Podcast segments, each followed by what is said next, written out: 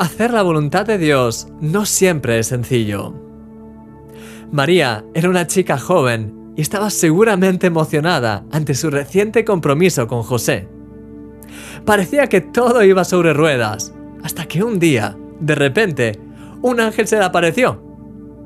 No solo estaba impresionada por el hecho de ver a un ángel, eran sus palabras lo que más la asombraron. Ese ángel le anunciaba que iba a quedarse embarazada de una manera milagrosa y que su hijo sería el Hijo de Dios, el Mesías tan esperado. Todo eso hubiesen sido noticias asombrosas si no fuese por lo que implicaba para María el quedarse embarazada de esa manera. Primero, el rechazo de la sociedad, que en aquellos tiempos despreciaba de manera especial las relaciones fuera del matrimonio.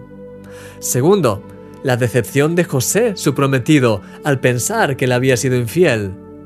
Y tercero, la desilusión de sus familiares al pensar que les estaba mintiendo con la historia del ángel.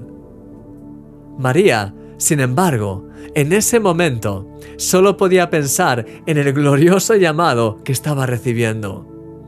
No importaban los problemas ni las dificultades, solo importaba hacer lo que Dios le pedía hacer.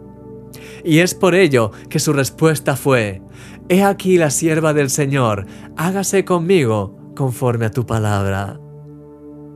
Seguramente los meses que siguieron a esa decisión no fueron fáciles, pero el Señor estuvo con ella y con su ayuda fue capaz de seguir adelante y de cumplir la preciosa tarea que le había encomendado. Sí, querido amigo, la voluntad de Dios es siempre la respuesta acertada. ¿Qué es lo que sientes que Dios te está llamando a hacer en este día? Puede que sea reconciliarte con un familiar hablar a alguien acerca de Jesús o servir como voluntario en tu iglesia. Sea lo que sea lo que Dios te diga de hacer, que haya en ti esa disposición de decirle, he aquí tu siervo, he aquí tu sierva, haz en mí tu voluntad. Él está contigo hoy y siempre, porque Él es Emmanuel, Dios con nosotros, y tú eres un milagro.